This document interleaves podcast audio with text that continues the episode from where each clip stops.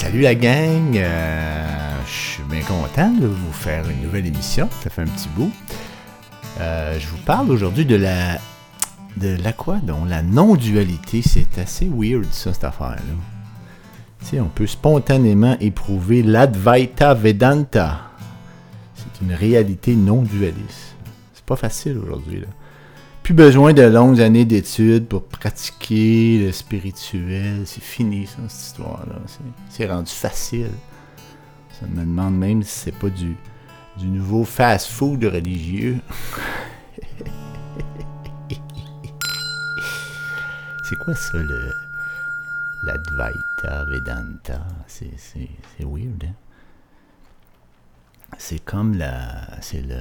Comment qu'ils décrivent ça, le le tout, l'ensemble, la réalité, c'est comme le Brahma. c'est ça que j'ai découvert. Le Brahma ou le Brahman. En dehors du Brahma, il n'y a rien d'autre. Même Dieu n'est pas là. L'univers, les objets matériels, les individus, il n'y a rien qui est vrai. Le Brahma est au milieu, il est décrit comme une réalité infinie, omniprésente, toute puissante, incorporelle, impersonnelle, transcendante et immanente. Elle est l'essence divine de toute existence. C'est débile, hein? On enlève tout, il n'y a plus rien qui existe. Il y a juste cette affaire-là, la réalité. Comme tout, tout fait partie de ça. Tout fait partie de tout. Tout est dans tout, finalement. Ah, ouais, ok, là. Bon, je suis là, j'y suis. Je vous fais jouer une belle tune de, de Joni Mitchell euh, qui s'appelle Song to Aging. Song to aging children come.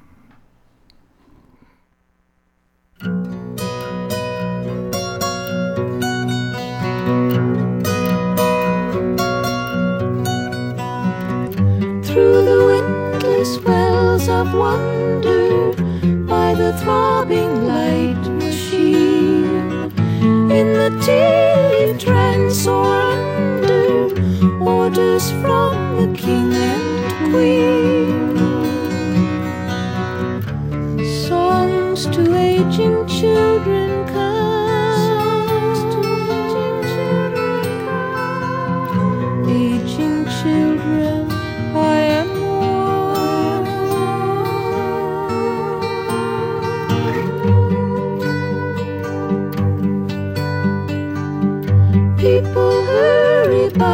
so quickly,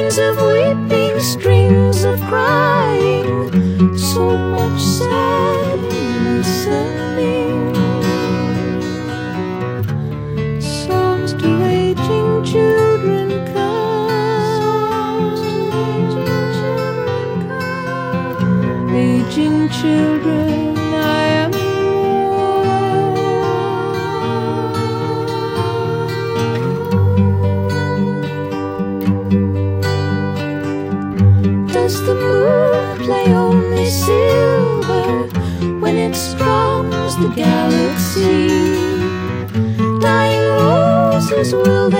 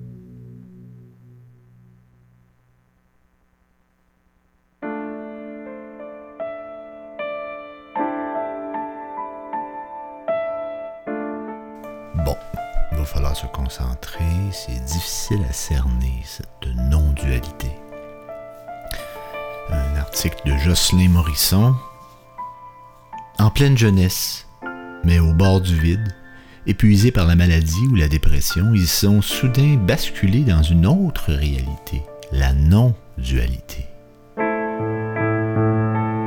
Depuis, ils éprouvent spontanément cet état que la tradition indienne de l'Advaita Vedanta permettait au prix de longues années d'études et de pratiques. Qui sont ces nouveaux éveillés dont le non-enseignement séduit de plus en plus d'occidentaux? L'éveil serait-il facilement accessible à tous? Ouais, on est tanné, d'avoir à travailler de même. C'est-tu... C'est-tu une affaire de genre de fast-food spirituel, ça? Je pense pas. À chaque fois que j'ai une pensée, il y a quelque chose qui connaît cette pensée. Ce quelque chose pourrait être décrit comme l'ouverture, l'espace, la présence, la connaissance ou la conscience. La conscience est ouverte, spacieuse et libre. Elle n'est pas affectée par ce qui se produit dans son cadre. Vous êtes toujours cette conscience paisible, spacieuse et ouverte. Et vous ne pouvez jamais ne pas être présent. On est toujours là. Les pensées vont et viennent comme le vent, mais vous êtes l'espace dans lequel elles peuvent être ou non. Complètement inaltérables, complètement libres d'ores et déjà. Ces paroles ne sont pas celles d'un gourou indien, mais ils émanent d'un jeune néerlandais d'une vingtaine d'années, Bentiho Massaro, la nouvelle coqueluche d'un mouvement spirituel qui prend une certaine ampleur à l'ouest et fait partie de ces enseignements de la non-dualité, qui ne sont ils ne sont que quelques dizaines dans le monde occidental, dont le message touche un nombre croissant de nos contemporains par effet de résonance amplifiée par Internet et les réseaux sociaux, les enseignements radicaux de la non-dualité impersonnelle, désignés aussi sous le terme de néo-advaita, voire la pseudo-advaita, apparaissent comme le bout du chemin pour les chercheurs spirituels épuisés. C'est d'ailleurs ainsi que le présentent ses principaux enseignants anglo-saxons dans leur non-enseignement. Jeff Foster, Karen Richard, Mendino Massaro et d'autres. À la fin de la recherche, sont-ils éveillés, illuminés, réalisés?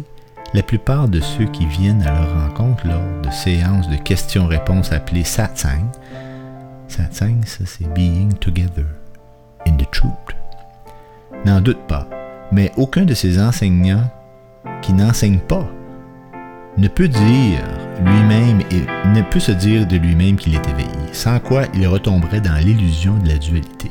Ah, oh, il l'avait dit, c'était fucké. Hein?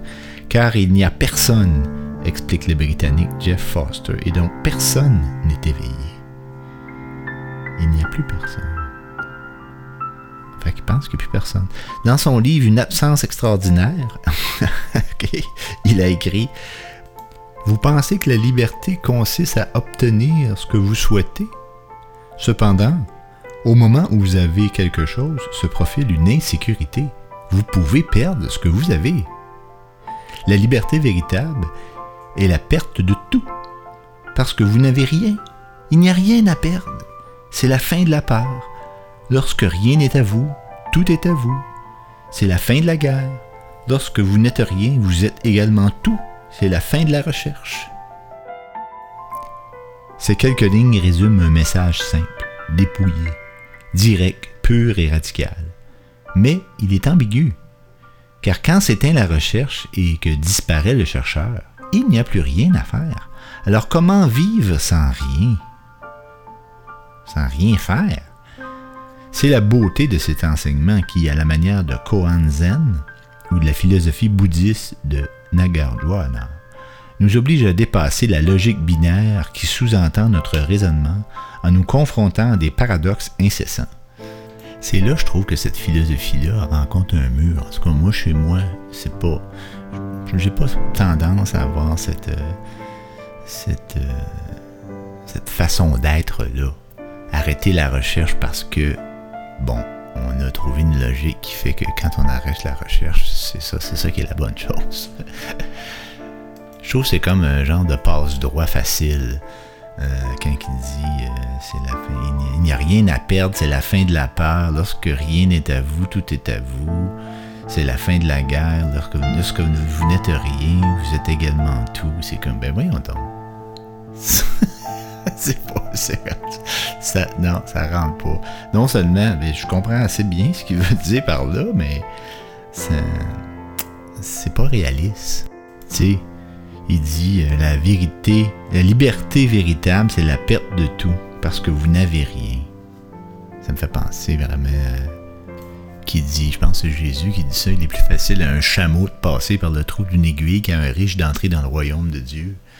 Parce que le riche, il est déjà mis sur ses, ses possessions, puis le pauvre, c'est plus facile pour lui d'y accéder. Il n'y a pas rien. Mais c'est c'est la même chose. Ils inventent rien, les autres, là. Continuons de toute façon.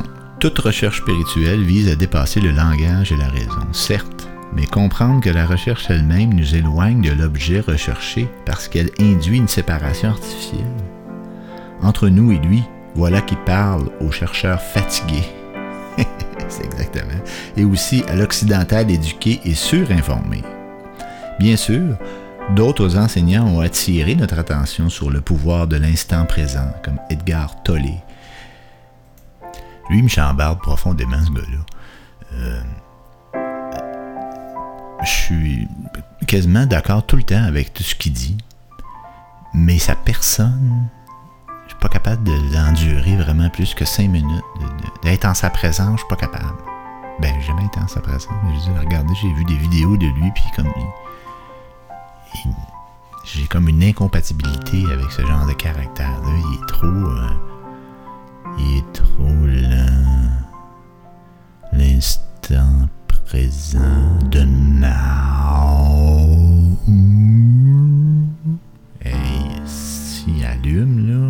Incarné, incarne-toi, assume-toi un peu.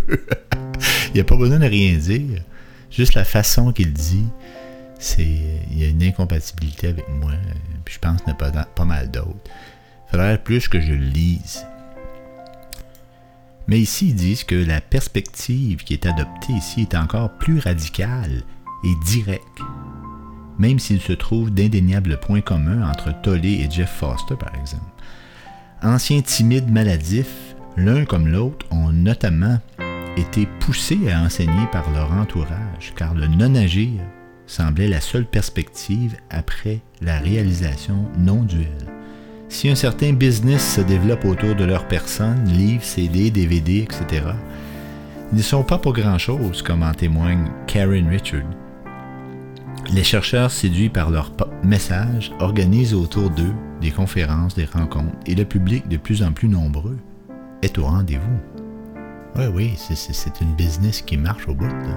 ça fonctionne. À Suggère Bonheur, c'est la radio de l'innovation. Même si des fois on est un petit peu broche à foin, notre broche est neuve. À Suggère Bonheur, notre broche est neuve. Ah, ouais, bien. Gloria et Hugues vont comprendre mon ma petite joke.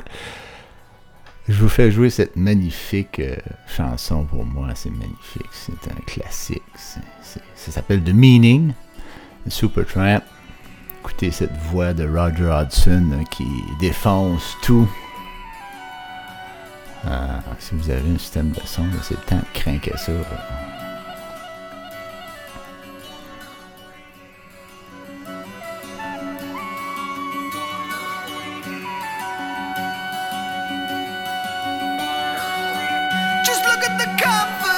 You call your home. Just kidding yourself that you're never alone. Well, maybe there's something, there's one thing you shouldn't have said.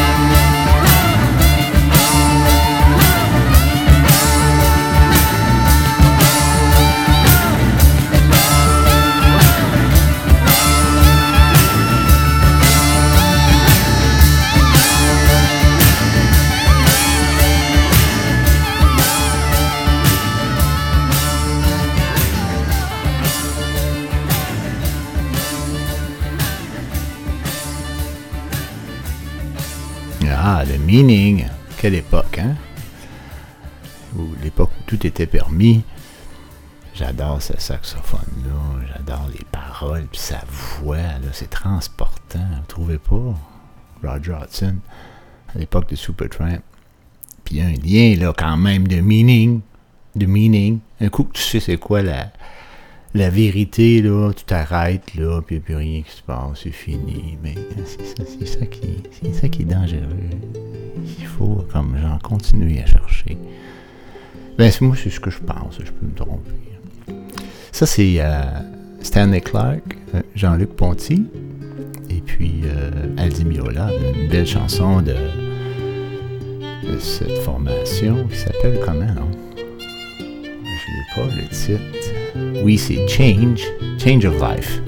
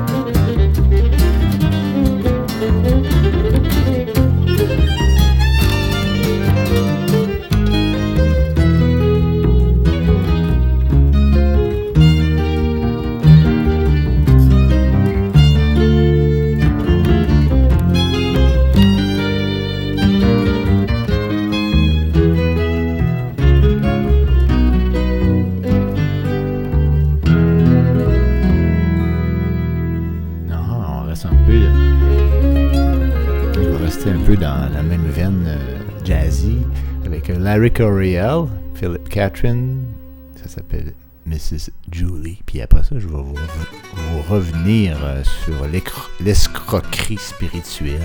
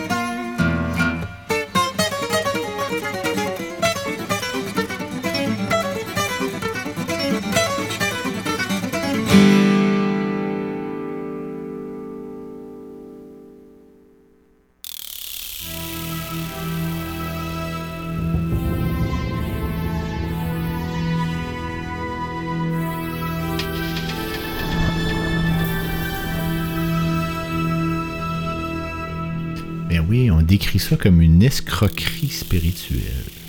En effet, la non-dualité est déjà la réalité. La séparation n'est qu'illusion et il suffit de réaliser cela, c'est-à-dire de l'accepter sans effort particulier.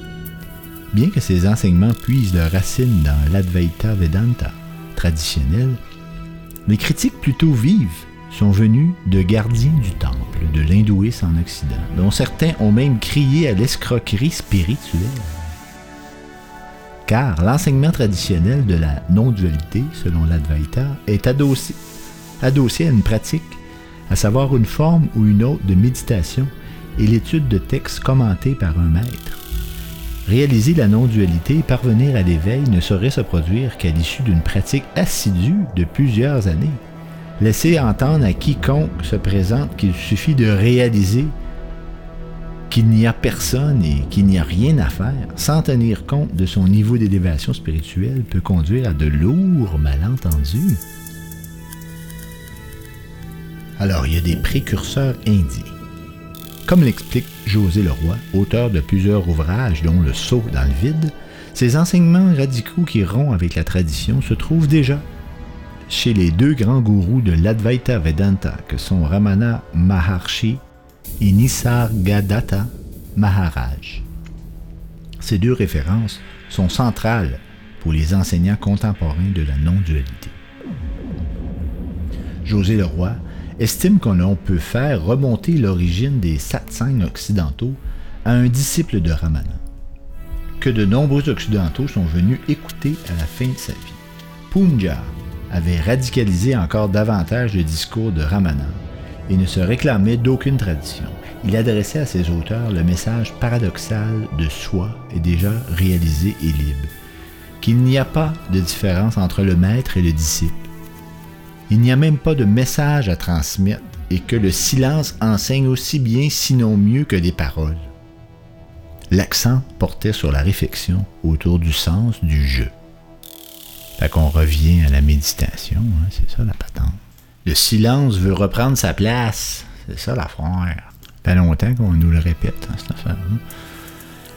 La souffrance comme déclencheur.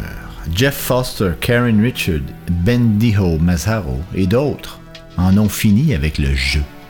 Ils ont en commun d'avoir traversé une profonde crise existentielle, doublée d'une période de souffrance physique, comme pour d'autres enseignants plus âgés.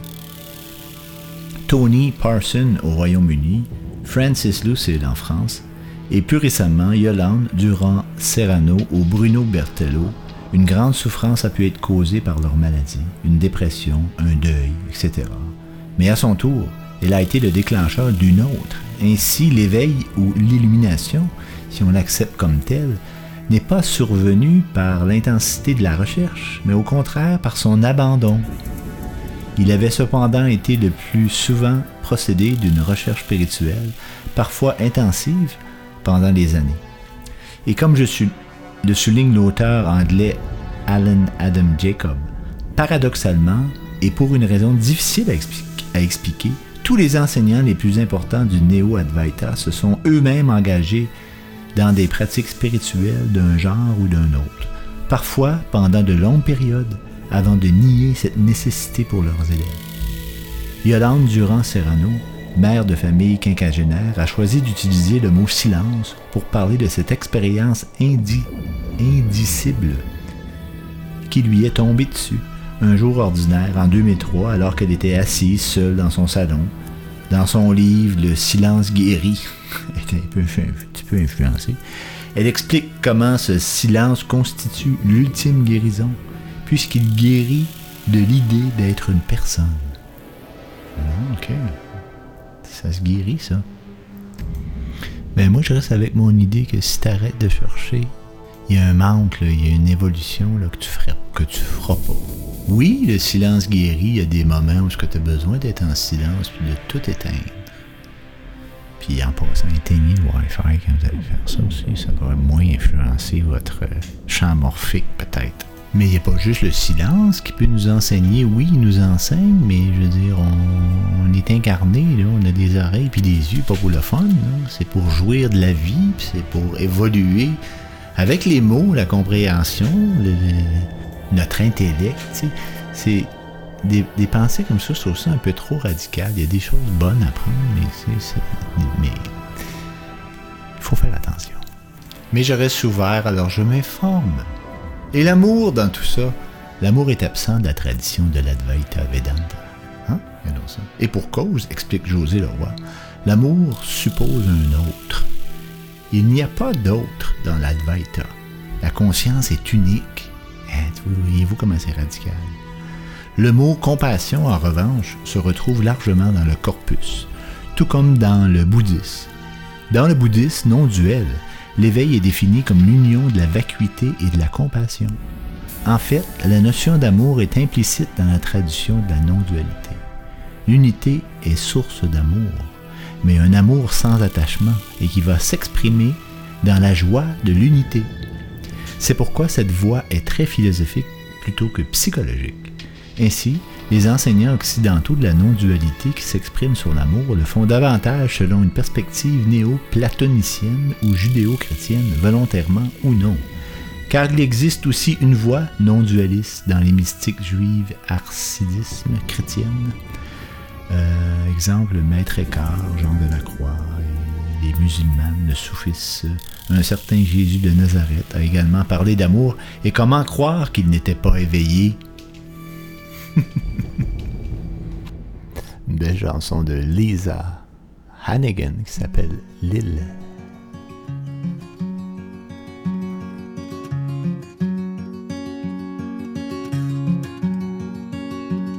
He went to sea for the day.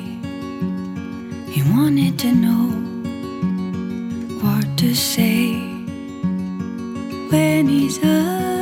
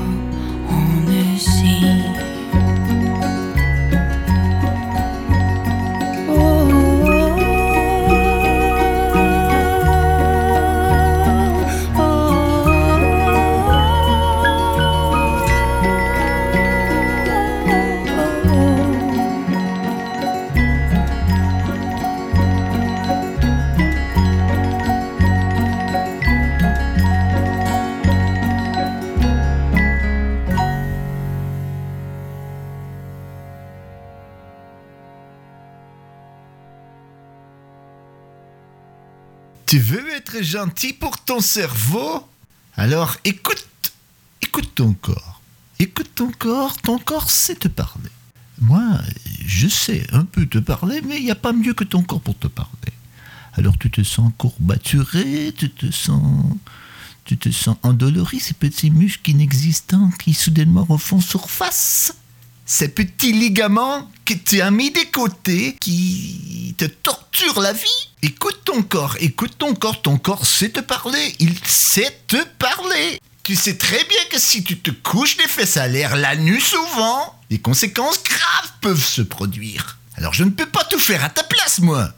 Alors tu actives ton corps, ton système immunitaire saura comment faire.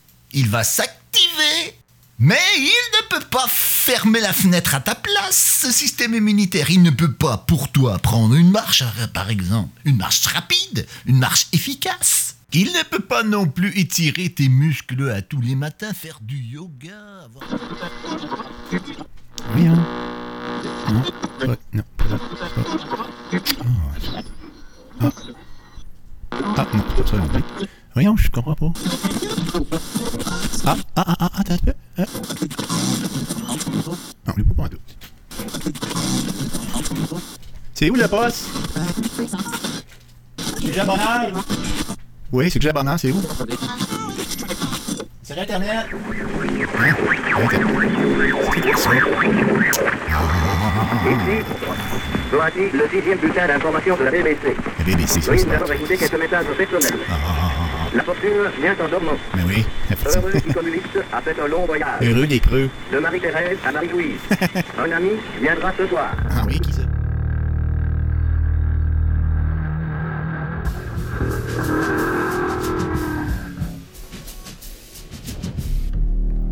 Une petite tune de Peter Gabriel, No Way Out, avant que je vous revienne avec le plan de la conscience.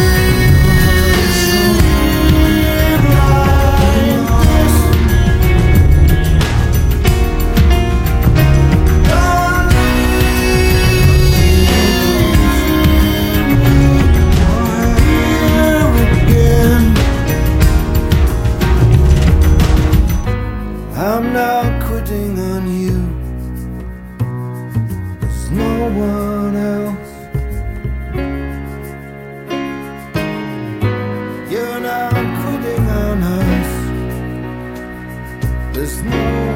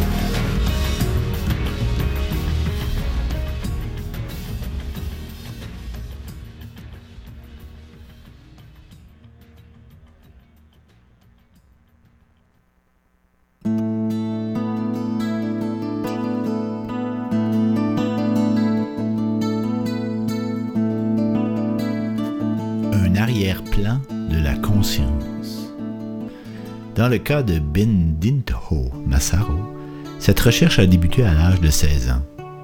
Perdant tout intérêt pour le lycée, il s'est mis en quête de la connaissance véritable. Ainsi qu'il l'appelait, à travers la méditation, le yoga, la programmation neurolinguistique, la technique de libération émotionnelle, l'auto-hypnose, etc. Lisant tous les livres sur le chemin spirituel, l'éveil, le moment présent, partant même en Inde, essayant de rassembler toutes les pièces d'un puzzle en vue d'en faire une voie qui fonctionnerait rapidement et efficacement pour tout le monde, mais traversant aussi des périodes de dépression, Ben Tinho prend peu à peu conscience d'un arrière-plan à sa quête. Je me souviens très bien avoir réalisé un jour que je me sentais bien plus accordé avec cette sensation profonde de paix avant d'entrer en salle de méditation ou d'enseignement que lorsque j'étais sur le coussin ou bien à écouter des théories complexes sur les différents niveaux d'évolution spirituelle ou de développement personnel, explique-t-il. À un certain point, il se demande Dois-je faire confiance à cette sensation de présence naturelle ou bien à ces enseignants et cette compréhension conceptuelle incroyablement complexe que j'ai rassemblée dans mon esprit et qui me dit d'atteindre toutes sortes d'états et d'expériences. Ah c'est bien expliqué, là. S'éveiller, c'est se souvenir. Au moment où Ben, ben Tinho a décidé de se faire confiance à la présence naturelle, quelque chose s'est produit, explique-t-il. Cette présence naturelle révèle l'unité derrière toute idée et tout concept et rien ne peut l'affecter, poursuit-il. Elle est parfaitement stable en tant que conscience-attention constante. Cependant, elle ne se trouve pas hors de ce monde ou détachée en aucune façon. En fait, elle nous permet d'être complètement engagés dans la vie.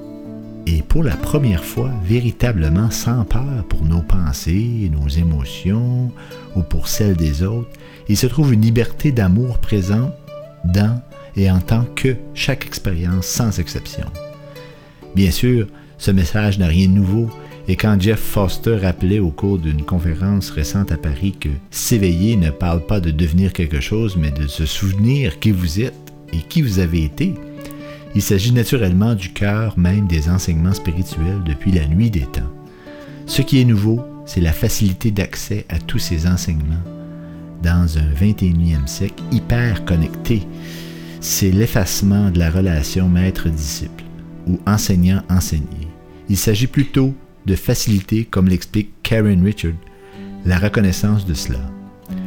C'est la spontanéité, voire même la brutalité des expériences vécues par ces hommes et ces femmes, souvent jeunes, actifs et impliqués dans le monde. En outre, 5000 ans de spiritualité et de religion n'ont pas permis d'installer la paix sur Terre, ni de combler l'insatisfaction fondamentale de nos contemporains. Et la voie non duelle est peut-être en effet mieux adaptée à l'époque et à notre épuisement spirituel. Ah, voilà, ça c'est un, bout que je trouve pas mal trippant dans ce dans l'idée de la non-dualité. Tu sais, quand même, il y a un bon point. Là. Ça fait 5000 ans qu'on s'asseye d'une certaine façon, puis on n'a jamais vraiment réussi à installer la paix sur Terre. Tu sais. On n'y est pas là, le paradis sur Terre. Il n'est pas encore là. là. Il n'y arrivera pas de même à manger de même. Euh, c'est, intéressant de pouvoir combler ça euh, par la non-dualité. Comment meurt-on quand on, quand on est déjà mort? L'éveil spirituel vise à mourir à soi-même ou tuer l'ego. Mais comment la mort vient-elle lorsque l'on est déjà mort à soi-même? Une première idée fausse consiste à penser que l'éveil est synonyme de guérison du corps ou de santé parfaite. Il n'en est rien. Ramana et Nigargadatta sont tous deux morts d'un cancer. Cependant, l'un comme l'autre se montraient indifférents à la douleur. Ils ont enseigné jusqu'au bout. Ramana Maharshi a développé une tumeur au coude. Lors d'une opération, il a refusé l'anesthésie qu'on lui proposait. Le corps a eu mal, mais suis-je le corps? A-t-il répondu à ses disciples qui l'interrogeaient ensuite. À l'instant de sa mort, le 15 avril 1950, il s'est dit qu'un phénomène lumineux a été observé depuis Toulaine. Comment le corps, cette outre remplie de choses corrompues, cet amalgame de choses immondes, pourrait-il être, en, pourrait-il être le soi? Simple véhicule, le corps n'est pas la personne, et la personne elle-même n'existe pas, n'étant ni un ni l'autre. Qu'importe de mourir, la mort vous dépouille de tout ce que vous n'êtes pas, résume Edgar Tolle. Alors sur deux pages, on voit ici quelques enseignants de la non-dualité, en un méchant paquet, dont le fameux Edgar Tolle, euh, dont, tu que je connais, euh, Krishnamurti, déjà entendu parler. Ah, et on a Sri Aurobindo aussi, euh, qui a écrit le livre La vie divine, il parle de la non-dualité là-dedans. Euh, mais il y a tous ceux aussi que je vous ai parlé tantôt, Jeff Foster, Benedito Massaro, Karen Richard, une femme, euh, Francis Lucille, euh, il y en a plein. que c'est pas. c'est pas. Il y, y en a. Il y en a. Il y en a qui prônent ça, la non-dualité. C'est étrange, hein, moi, quand j'entends ça, simple véhicule, le corps n'est pas la personne. Il y a quelque chose qui se révolte en moi. Parce que ça fait partie de moi. Tu sais, on peut être trop spirituel, puis on peut être trop euh, matérialiste, puis ça, quand j'entends ça, pour moi, c'est trop spirituel. C'est comme si tu te fous de ton véhicule. Ton véhicule, c'est fondamental. Puis moi-même, je pense qu'on peut apprendre une évolution avec le véhicule. Fait que c'est l'équilibre. Il y a un équilibre à avoir là-dedans. Pensez pas? Je suis tout seul dans mon monde, là. Tu sais, être bien groundé puis avoir le cœur à bonne place. C'est ça, faut que ça fasse. Belle chanson de, de Yes qui s'appelle Nine Voices. Nine! Nine Voices! On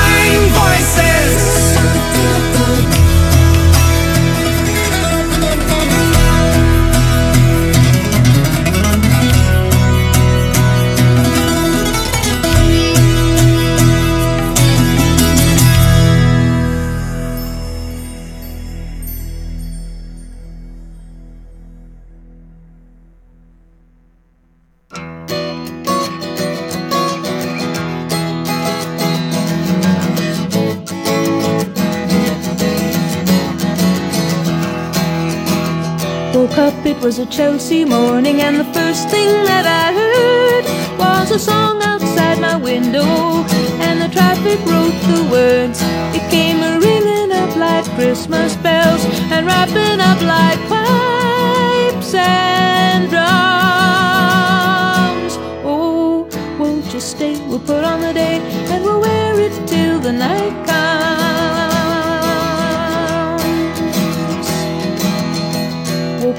was a Chelsea morning, and the first thing that I saw was the sun through yellow curtains and a rainbow on the wall. The red, green, and gold to welcome you, crimson crystal beads to beckon. Oh, won't you stay? We'll put on a day. There's a sun show every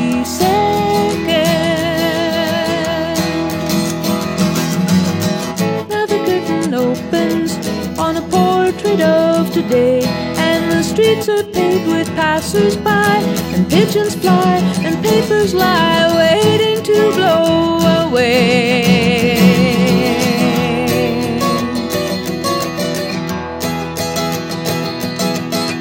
Woke up, it was a Chelsea morning, and the first thing that I knew, there was milk and toast and honey, and a bowl of oranges too. And the sun poured in like butterscotch and stuck to all my senses. Oh, won't you stay? We'll put on the day, and we'll talk in present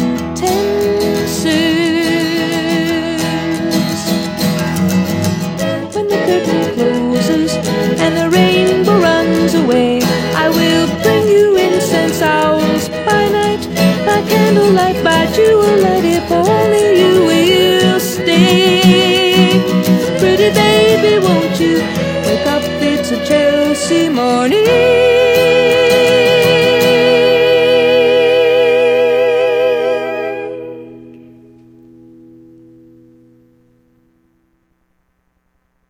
This is the billing office for Tri City Medical Center. Calling for Jason Ross. If you are Jason Ross, press 1 now.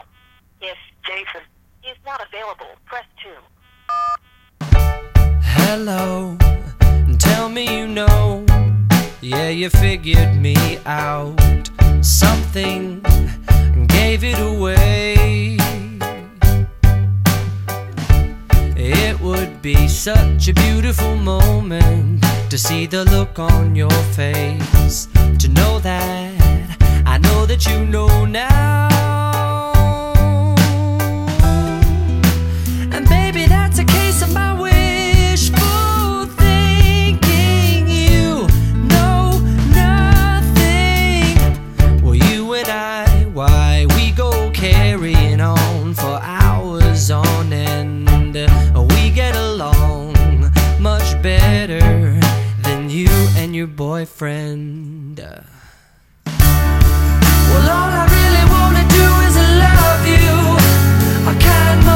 Closer than friends use. But I still can't say it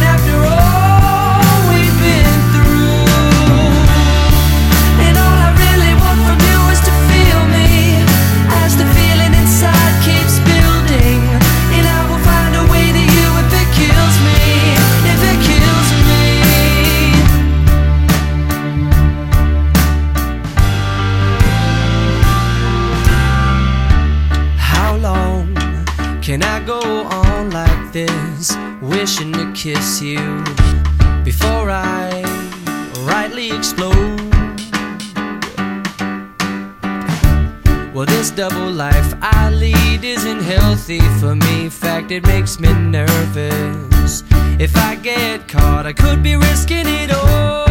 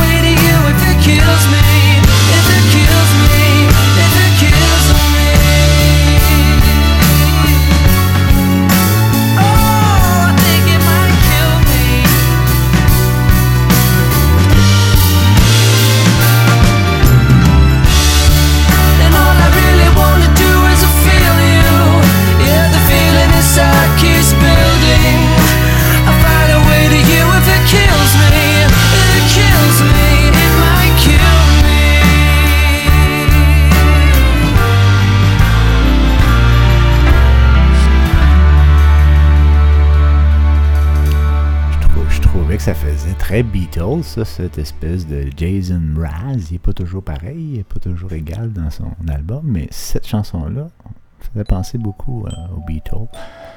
Je vous fais jouer un petit McCartney, Let Him In. Peut-être qu'une petite. Peut-être ça, ça ressemble. Hein.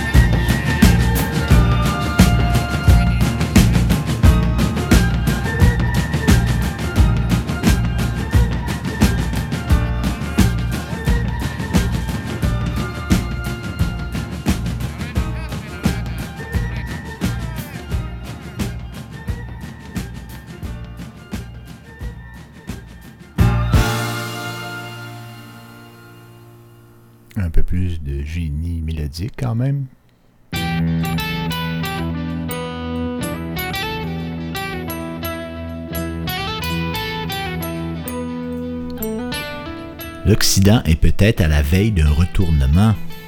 Ça, c'est une interview avec euh, José Leroy, euh, qui est un, homme diplômé d'une grande école d'ingénieurs et agrégé de philosophie. Il est également sanskritiste, spécialiste de la philosophie indienne et directeur de collection pour les éditions Almora. Il nous livre son analyse, son analyse du mouvement néo-advaita. Alors, comment les enseignements contemporains non duels sont-ils nés?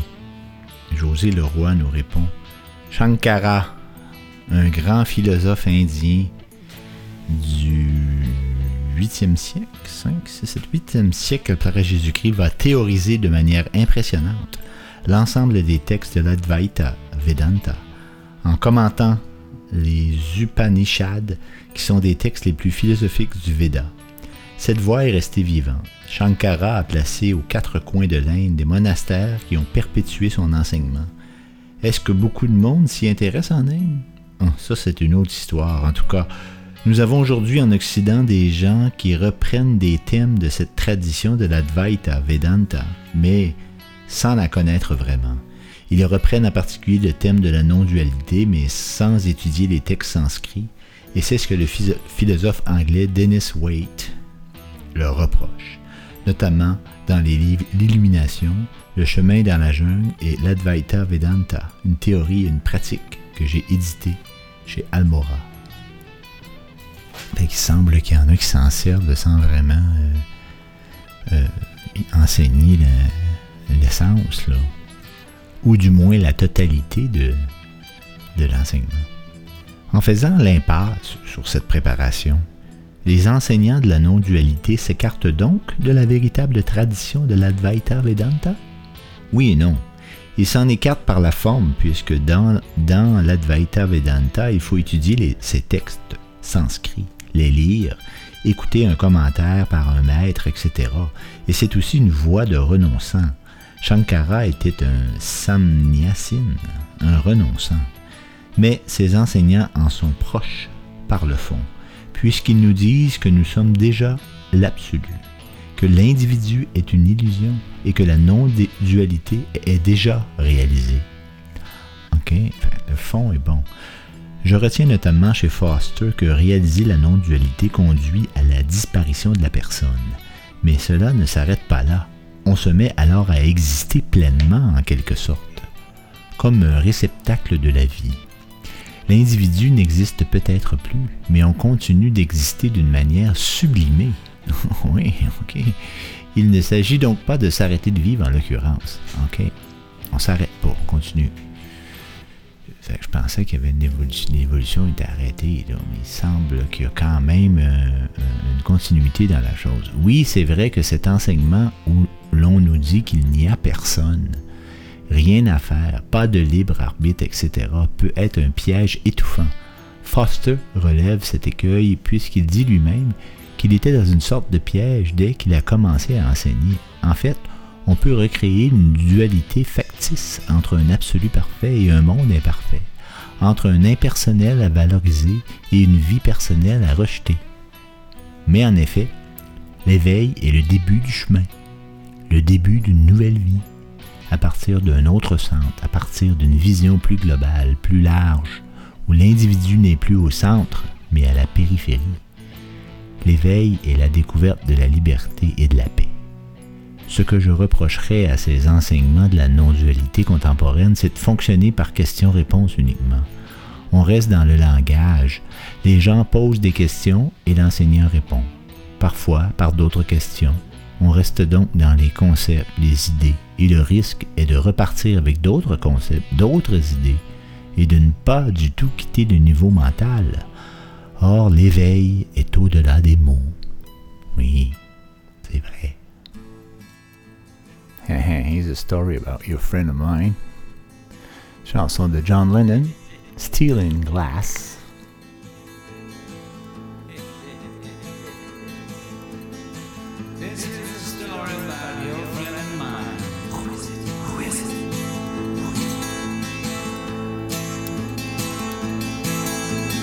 There you stand with your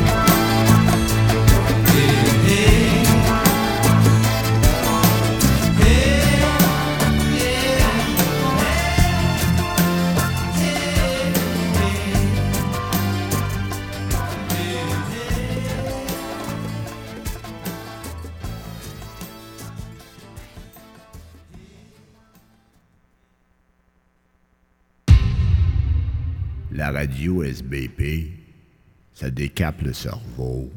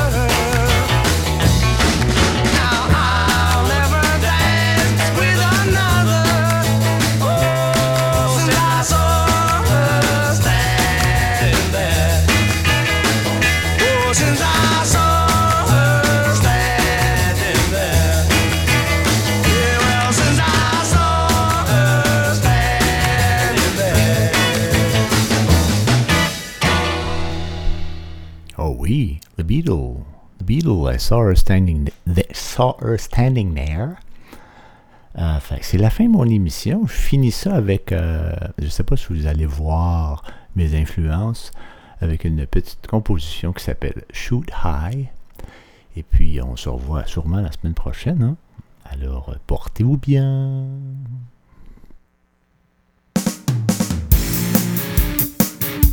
Thank.